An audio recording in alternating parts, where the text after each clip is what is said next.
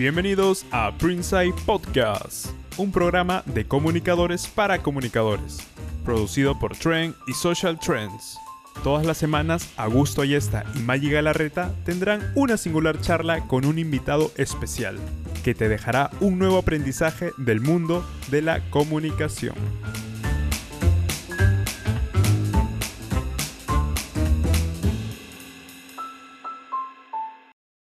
Buenos días, buenas tardes, buenas noches, donde quiera que estés viéndonos o escuchándonos, bienvenidos a un nuevo episodio más de Printside Podcast.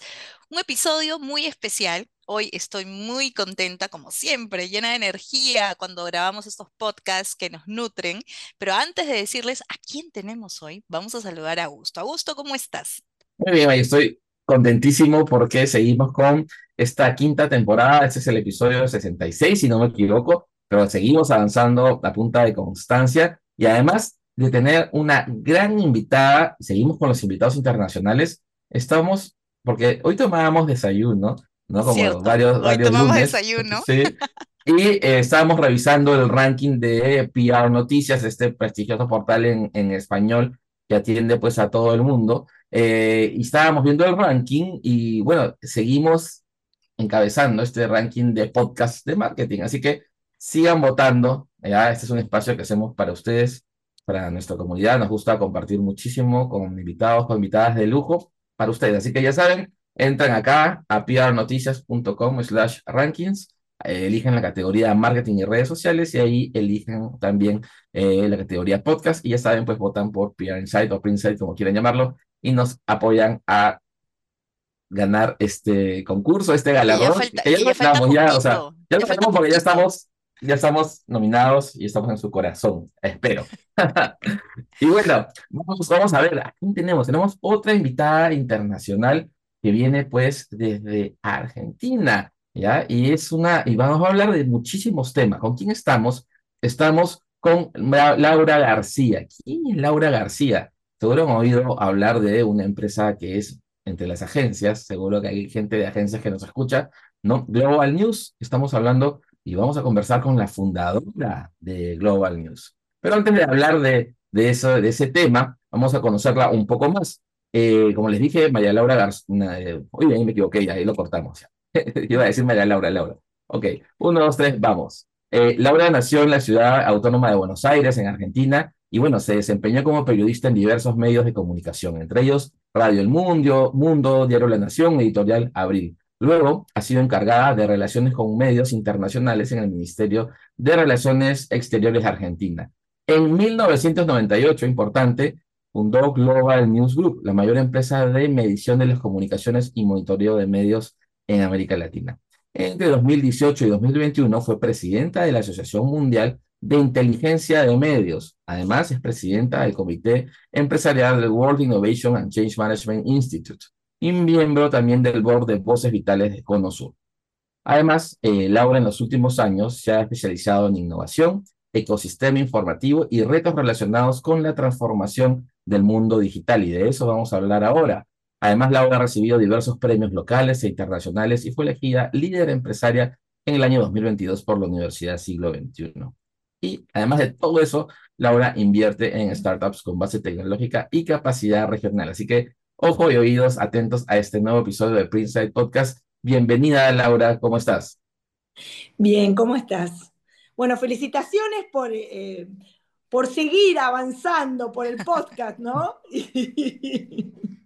Qué currículum, que hemos leído, qué perfil y qué honor que estés aquí. Estamos súper contentos, pero yo quiero empezar ya para aprovechar el tiempo al máximo, preguntándote acerca de ese libro publicado, El desafío digital.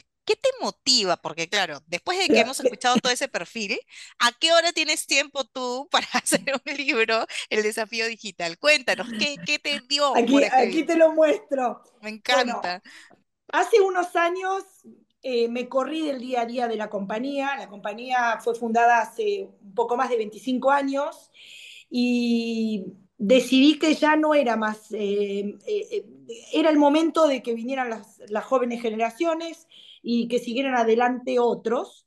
Yo ya era como más un techo para la compañía y entonces decidí correrme y en este correrme eh, empecé a leer y, a investigar mucho sobre un tema que me preocupaba y que siempre me preocupó, que tenía que ver con eh, nuestro consumo de información y cómo había cambiado la forma en que consumíamos información a partir de todos los cambios que en estos últimos 30 años hemos visto eh, vinculados con la tecnología y la vida digital. Y, y, un día me di cuenta de que había muchísimo y que, y que mi preocupación no eh, tenía, tenía un porqué, pero que todo lo que leía era indudablemente muy académico y llegaba poco a las personas, a los consumidores, y quise escribir algo que de alguna manera nos ayude a todos a entender cuáles son las habilidades y cómo, cómo es lo que se denomina hoy la alfabetización digital y cuáles son esas habilidades para evitar que eh, la, la forma en que consumimos la tecnología afecte nuestro comportamiento. Súper interesante. El punto de partida nada más, ya quiero leer ese libro. Bueno, por eso es el desafío digital, es nuestro verdadero desafío que son tres elementos. Informarnos, pensar y decidir libremente en la era digital.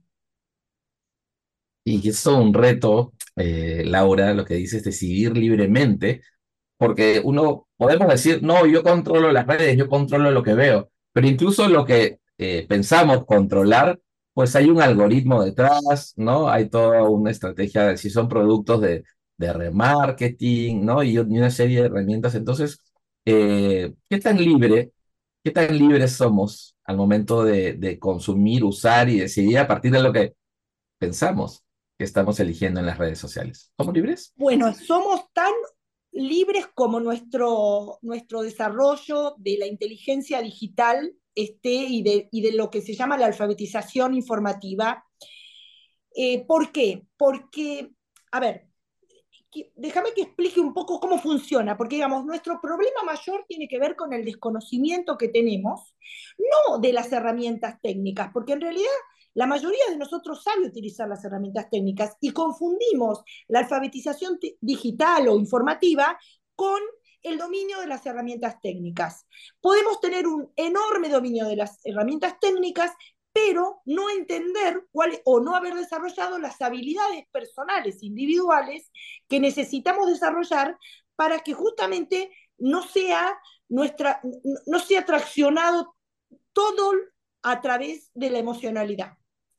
¿Por qué pasa esto? Digamos, hay que entender que lo primero es que cada vez que hay un cambio en disruptivo, como ha sido todos los cambios de la tecnología, que no es uno solo. Empezamos con la popularización de Internet, después con la llegada de las redes sociales, después con la inteligencia artificial, después con el uso y, y consumo siempre a través de un filtro, como vos decías, ¿no? Hay un algoritmo detrás. Hay...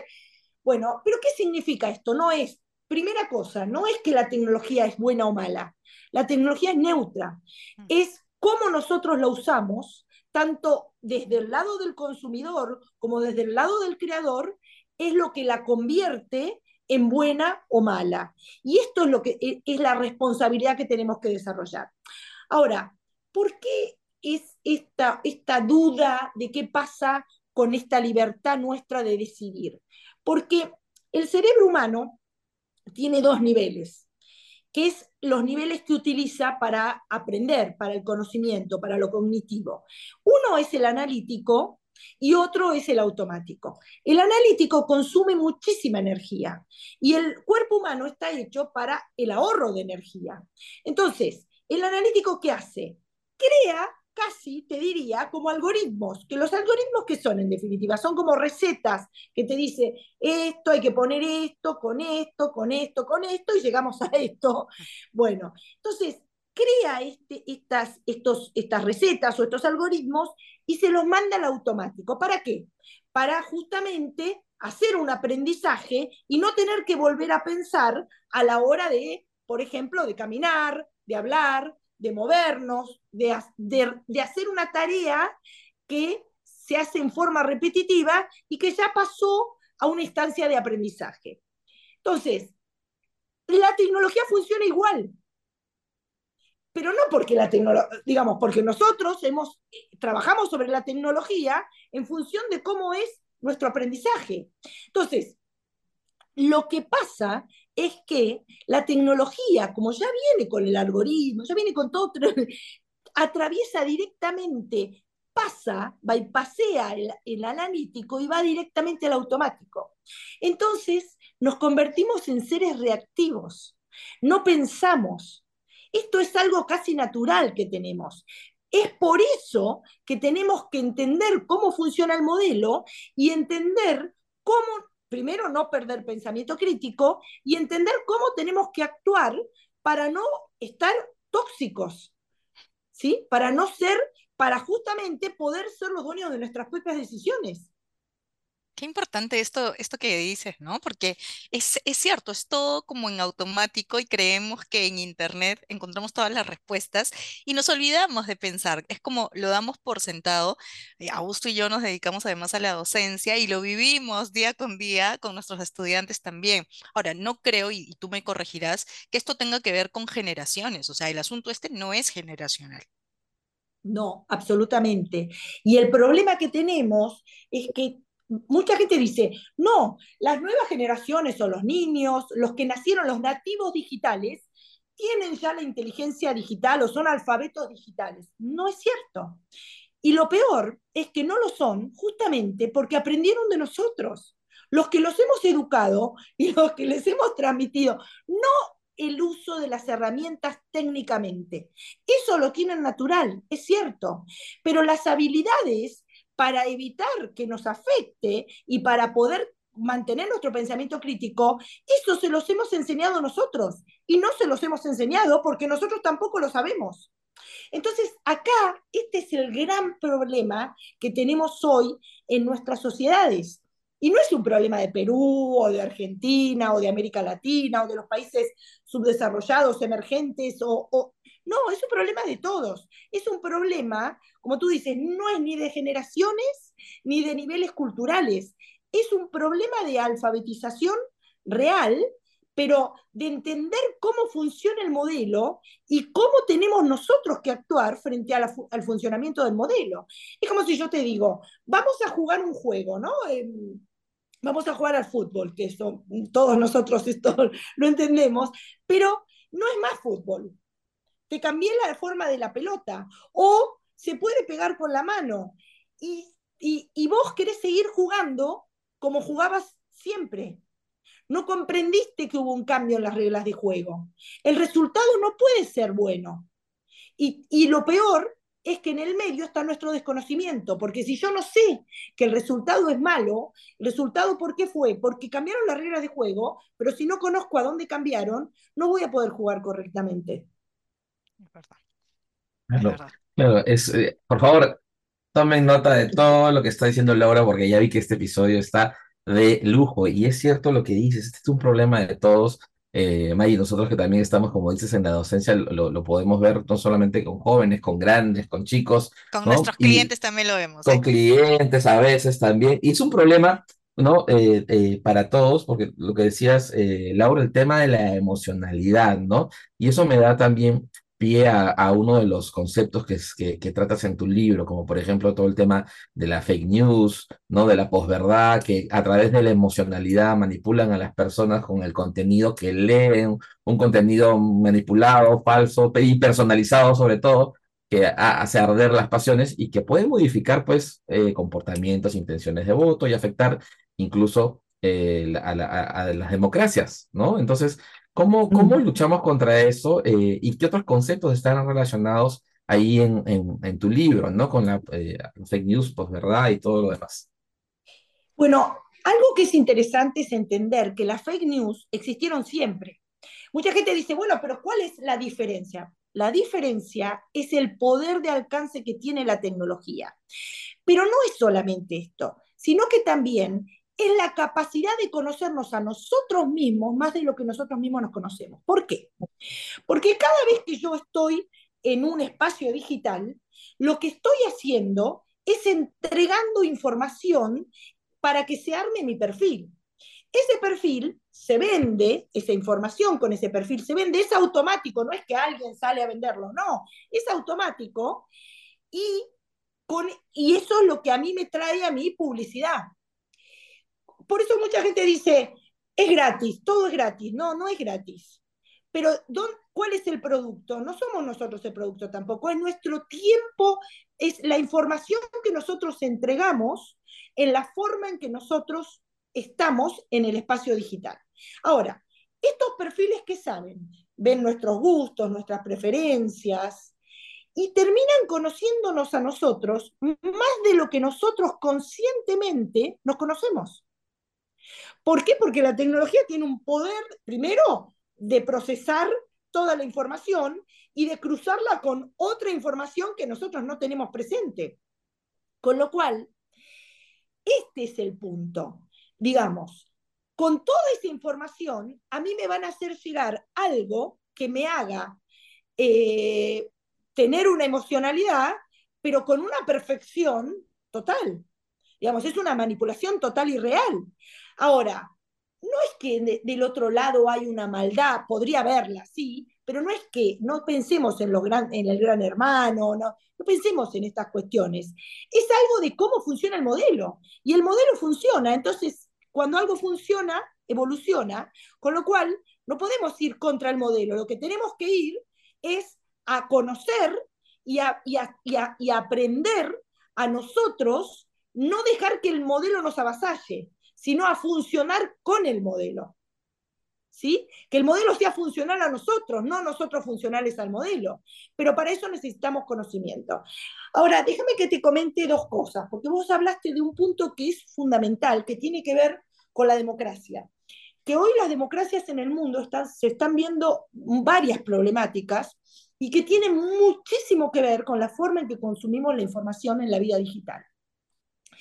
La primera tiene que ver con que, así como te decía, esto de tener que estar en el espacio digital porque estamos entregando información y esa información son nuestros perfiles, entonces, ¿cuál es el primer objetivo con el que se arman los algoritmos? Que los algoritmos tienen muchos sesgos cognitivos, ¿no?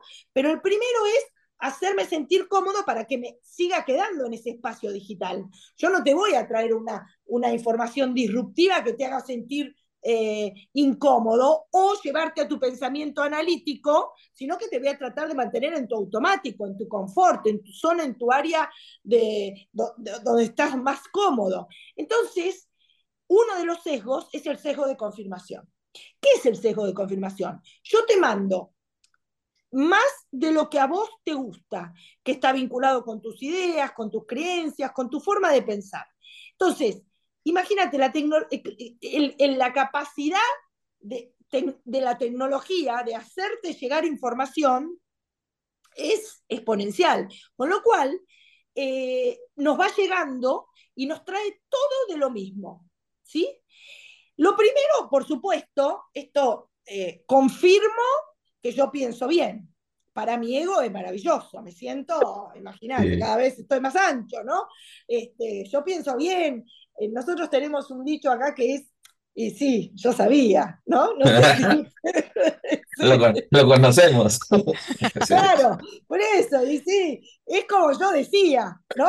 Entonces estamos reconfirmando todo el tiempo. Imagínense todo esto lo que, eh, lo que nos afecta socialmente, ¿no?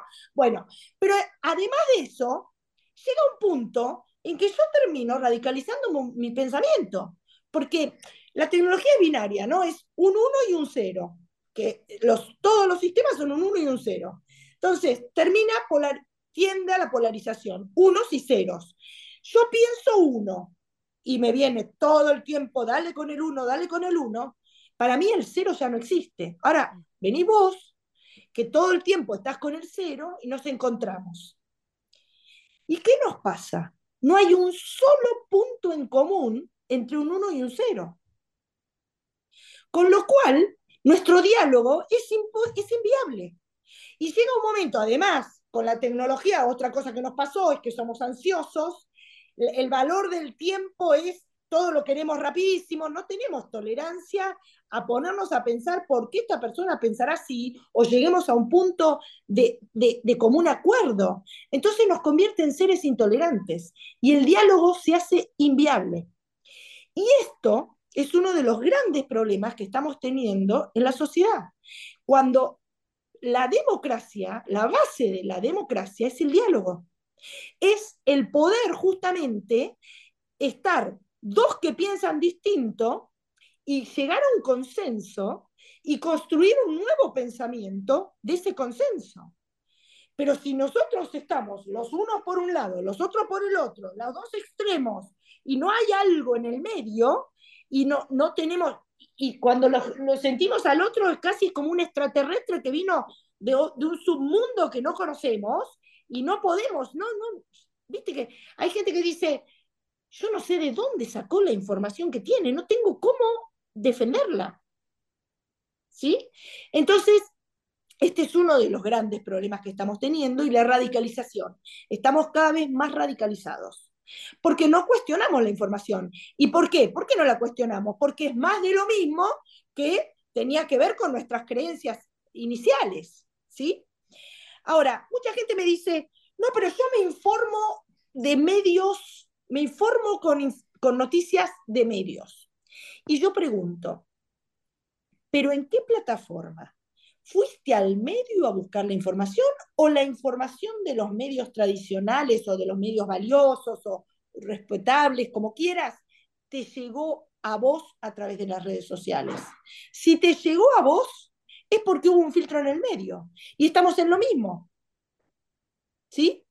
Entonces, Ahí yo en el libro sugiero que empecemos a tener mayor control sobre la información que consumimos y eh, sugiero cómo armar nuestros propios menúes.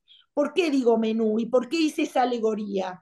Porque nosotros, así como nutrimos nuestro cuerpo con alimentos y, y con los años hemos descubierto que no era lo mismo comer cualquier cosa y que los resultados en el cuerpo eran tuvimos que aprender a manejarnos y a entender qué alimento era bueno y qué era malo, lo mismo le pasa a nuestro cerebro. nuestra mente se nutre de la información que consume. Y no es lo mismo cualquier cosa. ¿Y qué pasa con esa información? ¿Qué construye? La forma en que pensamos. Y como pensamos, tomamos decisiones. ¿Qué va a pasar si yo no tengo control sobre lo que consumo? Tengo desconocimiento total bueno, hagamos la alegoría con los alimentos. Pasa lo mismo, terminamos intoxicados. Es súper interesante eh, esto que mencionas acerca de, refiriéndote a las democracias y a la comunicación política, pensaba yo en el meme, ¿no? Cómo el meme se ha constituido en una fuente de información que ha sido primordial para algunos candidatos y que creo que los candidatos, sea cual sea el partido eh, o la ideología, han eh, malentendido la comunicación en redes, ¿no? Ahora las campañas políticas no proponen planes de gobierno, sino proponen virales, bailes, ¿no? No hay un discurso armado como tal, no estimulan a eso que tú reclamas, que es el pensamiento crítico, sino es, quiero darte diversión, quiero que estés en tu zona de confort y que te quedes viendo lo que yo te estoy dando, pero a través de un meme, de un baile, ¿qué piensas al respecto? Y que tiene que ver con la superficialidad, porque justamente si todo, nadie quiere debatir ideas y de hecho se está perdiendo esta capacidad de debatir ideas, ¿no? Entonces nos quedamos solamente en lo superficial, en lo meramente superficial. Tiene que ver de nuevo con pensamiento analítico, pensamiento automático. El meme va a dónde? Al automático, no va al analítico. Si yo te hago un debate de ideas, ¿a dónde va? Al analítico. No te tengo que hacer pensar, yo te tengo que hacer actuar, reaccionar. Y entonces en función de eso y construir, seguir construyendo tu creencia, ¿sí? Entonces en función de eso, eh, es, el meme es, sumamente funcional. Eh, fíjate que la, a la política le es muy funcional todos estos mecanismos, ¿no? Y los políticos casi se han convertido en influencers. Total. No, antes los políticos, ¿qué eran? Eran señores que debatían ideas. ¿Hoy qué son? Son mensajes de marketing, son memes, son simplificación y son influencers. Son, Tienen son creadores de contenido. claro, claro, disparadores emocionales, no eh, gente que nos ayude a pensar. Sí, estoy, estoy, yo estoy, así mi cabeza da vueltas a pensando. medida. Sí, me quedo Me pensando, encanta, que a mí, sí, sí, sí, sí, sí. analítico. Sí, sí, no, a mí me, o sea, a mí me encanta este, este tema también, lo vinculo mucho con la, con la rumorología, ¿no? Con la desinformación, porque finalmente afecta, afecta a, todos, ¿no? De alguna u otra forma todos hemos caído en alguna vez en, creer alguna, alguna desinformación a través de, a, través de redes sociales. Y, a partir de eso me surge una pregunta, eh, Laura, ¿cómo comenzar a, protegernos, ¿no? Nosotros, nuestro público, ¿no? De que nuestras decisiones no estén manipuladas, de no caer eh, tú estabas diciendo algo, eh, que no caer en estas cámaras de eco, ¿no? En esta, que solamente consumo lo que me gusta y lo que reconfirma mis ideas, deseos, miedos, temores, ¿no? Entonces, ¿cómo, cómo? Yo sé que el tiempo es corto, pero, y las fórmulas pueden haber eh, muchos enfoques, pero danos, danos de repente algunos pasos concretos eh, para protegernos y asegurarnos de que nuestras decisiones no estén siendo manipuladas. Bueno, uno, antes, vos, antes, hace bastante tiempo, vos veías un video o escuchabas un audio o veías una foto y primero creías y después en tal caso dudabas, ¿sí? Había que demostrar que no era cierta. Ahora es al revés. ¿Por qué? Porque con la tecnología al alcance de la mano de todos, tan fácil, es al revés. Primero hay que dudar y me tenés que convencer de que es cierto. Ese es el, el, lo primero que tenemos que tomar conciencia, porque vemos una foto, vemos un dibujo, vemos un, un, video o escuchamos un audio. Hace muy poco, en abril de este año, hubo un, un secuestro virtual que era el audio de la voz de una joven adolescente norteamericana que estaba esquiando con unas amigas y con la voz de ella, porque con 30 segundos de la voz se puede hacer un nuevo, un audio nuevo y se puede hacer hablar a esa voz. Entonces, con esto le habían llamado a la madre para decirle, la chica le decía que estaba secuestrada y lo que le estaba pasando terrible, la madre sumamente angustiada. Bueno, entonces, ahora es al revés. Es, primero, no creo y demostrame para creer. Cambió la prueba. La segunda cuestión, frente a toda, a toda información, lo primero es, ¿qué es lo que me dice? Es un relato, es un hecho, es un dato. Si es un dato, ¿qué tipo de dato es? ¿Basado en qué? ¿En evidencia? ¿Es un dato extraído de dónde? Eh, los datos se pueden súper manipular, fuera de contexto. Luego, ¿es o es una opinión? ¿Sí? Porque otra cosa que tenemos hoy en día es que se habla más, se opina más que se, que se describen hechos. ¿Sí? Importa más la opinión que los hechos, pareciera. Entonces, ¿qué es frente a qué? ¿Qué tipo de información estoy? Lo segundo es, ¿quién me la dice? Es muy importante. No es lo mismo que me hable, pasó durante la pandemia, un, un, un famoso deportista de vacunas que me hable un inmunólogo de vacunas, o que me hable una, un dermatólogo de vacunas, que no, no es su especialidad, o que me hable un inmunólogo. Entonces, a ver, ¿qué, ¿quién me lo dice? ¿Me lo dice un famoso deportista? ¿Lo tengo que escuchar? Sí, pero lo escucho en categoría de un ciudadano más, no de sí. una voz de la experiencia de, del conocimiento. Esto es muy importante. ¿Quién me lo dice? Y lo, y lo tercero es, ¿para qué me lo dice? ¿Me lo dice para que yo siga quedándome acá? ¿Me lo dice porque es su rol decirlo? ¿Me lo dice para venderme algo? ¿Para qué me lo dice? ¿Sí? Entonces, estas tres preguntas son como nuestras preguntas de cabecera. Y luego es entender eh, cómo está nuestro menú. ¿Cuánto tiempo dedicamos a informarnos y cómo nos llega la información? ¿Me llega con conciencia? ¿La voy a buscar?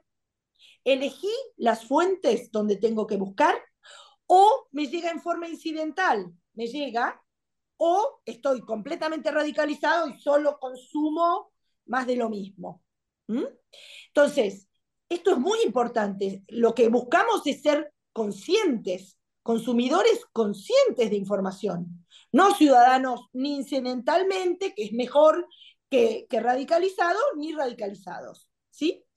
Entonces, ahí tenemos que empezar a tomar un control y siempre yo lo que digo es, la base de todo es que lo que consumimos haya información afín a nuestro pensamiento y no afín, que la vamos a encontrar y que es importante que tomemos, que hagamos el ejercicio de la tolerancia. Eso no quiere decir que tenemos que cambiar la forma de pensar, pero sí tenemos que cuestionarla.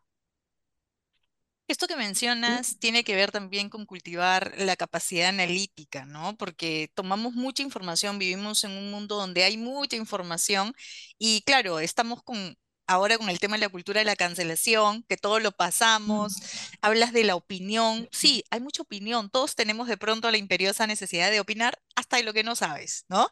Pero hay que opinar con, con base, con conocimiento, ¿no? Hay que opinar constructivamente. Vemos en, en las redes grandes odiadores, ¿no? Que terminan lastimando también. Hablas también en tu libro de inteligencia emocional versus la inteligencia artificial, que es algo que tenemos que, que cultivar, ¿cierto? Sí. Bueno, a ver, em, yo siempre digo, hay tres niveles uno es el nivel de los reguladores, que hacen un trabajo, se ha regulado, ahora se acaba de regular la inteligencia artificial, el uso de la inteligencia artificial en la Unión Europea, pero ellos tienen un alcance. Después están los creadores, son los que crean contenidos, los que crean aplicaciones, herramientas, los que desarrollan las empresas eh, tecnológicas. Los creadores tienen una suerte de responsabilidad pero luego estamos nosotros. Suponemos que todo se hace muy bien, ¿sí? El modelo es un modelo determinado, como te dije, y estamos nosotros. Si nosotros no aprendemos, que es nuestra responsabilidad, si no entendemos cómo son las reglas de juego y no tenemos el control de la forma en que consumimos la información en la era digital, falla todo en nosotros. ¿Sí? Por ejemplo, yo lo tengo en el libro que le llamo la, trampa de las cookies. Se ha regulado para las cookies en el 2002, hace mucho ya.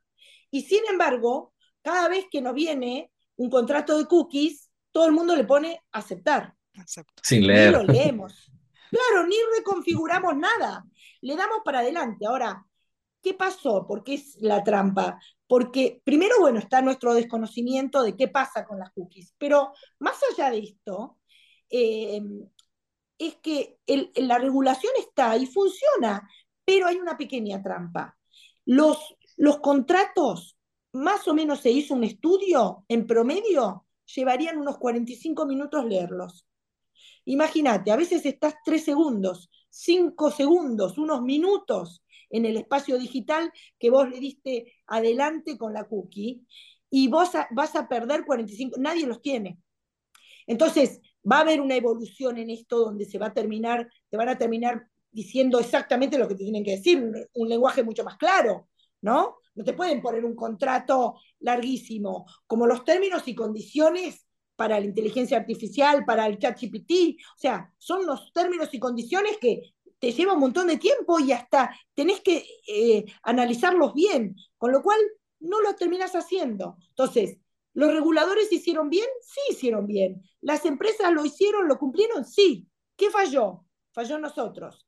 Ahora, mucha gente me dice, uy Dios, pero ¿por qué tanto trabajo para nosotros? ¿Por qué nos, esta carga, esta mochila, por qué nos traen este peso a los consumidores? Alíviennos.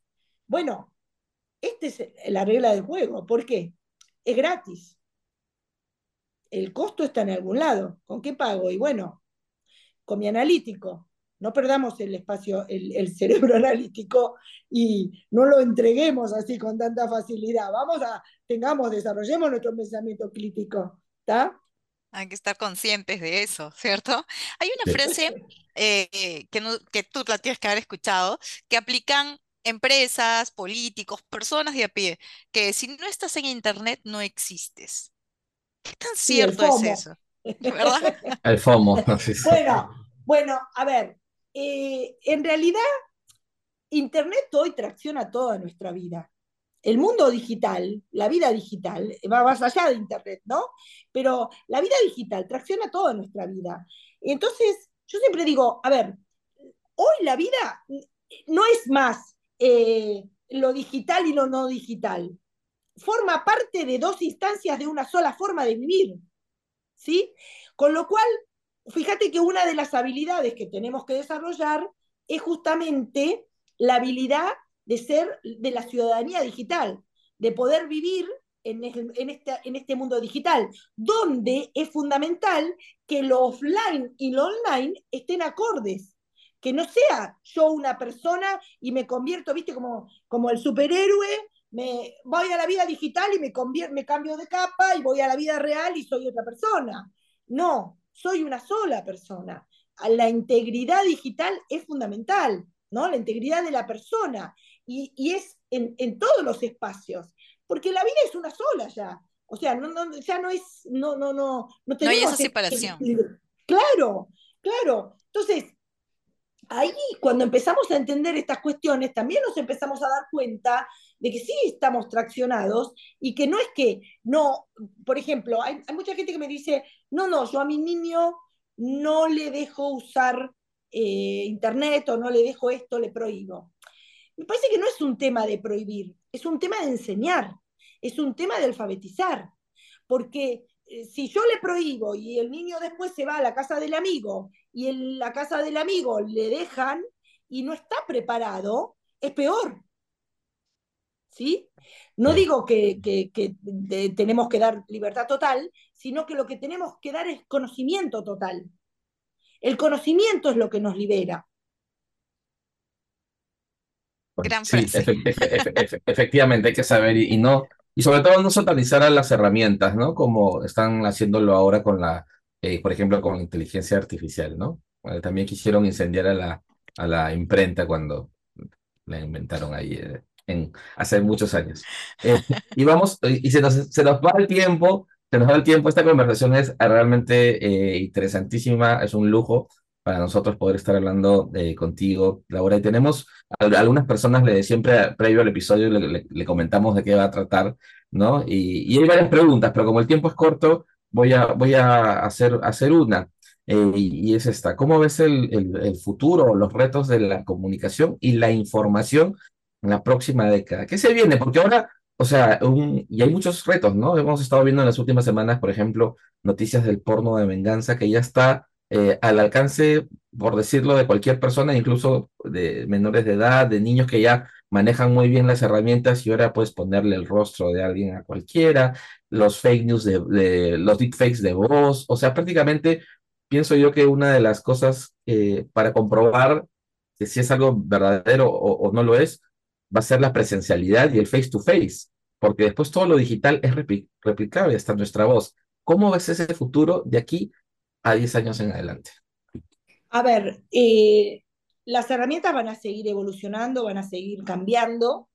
Eh, por eso yo creo fundamentalmente en la alfabetización, eh, en que nos eduquemos, en que entendamos em, y, y, que frente a cada herramienta nueva entendamos qué cambió, qué, cómo son las nuevas reglas de juego, cómo las modifica cuáles son las barreras que se derriban y cuáles son las que no se derriban, porque es, es, es la única forma que vamos a, a sobrevivir pensantes. Porque acá lo que está en juego es qué tipo de ciudadanos vamos a ser. Si vamos a ser autómatas o pensantes. Y la idea es que seamos pensantes. Así que yo lo que creo, y por eso este libro, por eso el desafío digital, es que tenemos que tomar conciencia y responsabilidad sobre la forma en que nos estamos informando, que es como cuando hace muchos años atrás empezamos a tomar conciencia sobre la forma en que nos alimentábamos. Lo mismo ahora. Y con respecto a, a los comunicadores, yo creo que también tenemos que decidir en qué lugar vamos a estar. Y un gran lugar va a ser el del el profesionalismo, volver a las bases de la profesión y ser validadores de hechos, ser, eh, trabajar sobre las bases éticas del buen periodismo. Y esto me parece que sí va a ser muy valorado, porque en la medida que las personas nos vayamos alfabetizando más, vamos a respetar mejor, a discriminar mejor y a saber mejor cuál es la diferencia entre un buen profesional y cualquier información. Totalmente de acuerdo contigo. Me ha encantado esta conversación y ya el tiempo se ha ido, pero volando. Así es cuando la pasas bien, ¿no? Pero antes de terminar, antes de irnos, quiero que nos cuentes dónde podemos conseguir esa maravilla de libro que has publicado, que yo ya lo quiero leer y por supuesto compartir con mis estudiantes. Bueno, el libro está en español y en inglés. En Amazon está en, todo, en ambos idiomas. En inglés es Our Digital Challenge eh, en español es El Desafío Digital, y está en las librerías de Perú también. ¿Ah, sí? Em, sí, sí. Em, no tengo ahora exacto, pero qué horror lo digo, pero... Tranquilo. Lo, vamos a averiguar, lo vamos a averiguar. les mando porque sí, Cris sabe y sé que saben allí, pero está en las librerías de Perú y también se puede comprar en, forma, en formato de ebook y en formato físico por, por Amazon eh, sin ningún inconveniente. Perfecto. Laura, y, vamos a hacer una pregunta, voy a hacer una pregunta personal. Está en, en, México, en España, en, en, en, Chile, en Uruguay ahora lo vamos a lanzar en dos semanas, en Argentina también. Eh, bueno, buenísimo. Buenísimo. Yo voy a hacer una pregunta personal. Laura, ¿y tú cómo te gusta, cómo te gusta leer? ¿Ebook o libro físico? Los dos. Me encantan los libros físicos, pero me encantan. Lo que pasa es que ocupan mucho espacio y no eh, regalo mucho libro, pero cuando el libro me gustó me lo quedo. Y, y, como viajo mucho, tengo el ebook. El ebook lo que me permite es que me mando por mail los comentarios, hago notas, me permite muchas cosas. los libros físicos también los escribo, los, los garabateo. Eh, los dos, los dos. Soy, soy fan de los dos. Buenísimo. Y de hecho, muchas veces tengo de alguno que me gustó mucho, que a lo mejor lo compré porque iba en el avión o porque para viajar me llevo mis libros en ebook, no ando con, con los libros por el peso, también. claro, claro. Y, y, y, la verdad que después a veces digo, no, este lo quiero tener también físico y lo compro en físico. Genial. La, nube, la, nube, tiene sus ventajas también, es verdad, lo del peso. Y yo siempre digo que cuando un libro a uno le gusta, y esto lo digo para mi libro, si les gusta, que lo regalen.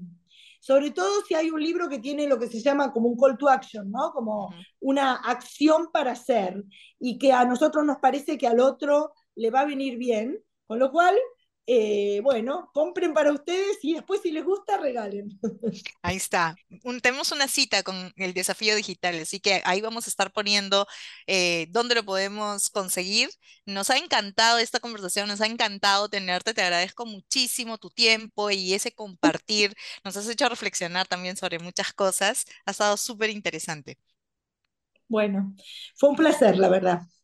Sí, Laura, muchas gracias y gracias también a ustedes por acompañarnos eh, esperamos que estos minutos que hemos conversado con Laura García, fundadora de Global News, nos hayan servido para poder aprender un poquito a cómo evitar que las redes controlen nuestras decisiones, estar mejores informados y finalmente a construir un mejor entorno, un mejor mundo para todos. Laura, en realidad ha sido eh, delicioso, ha sido de un lujo poder tenerte en esta conversación y esperamos que en la siguiente temporada, cuando quieras también estés aquí, esta es eh, tu espacio, tu casa digital, cuando gustes.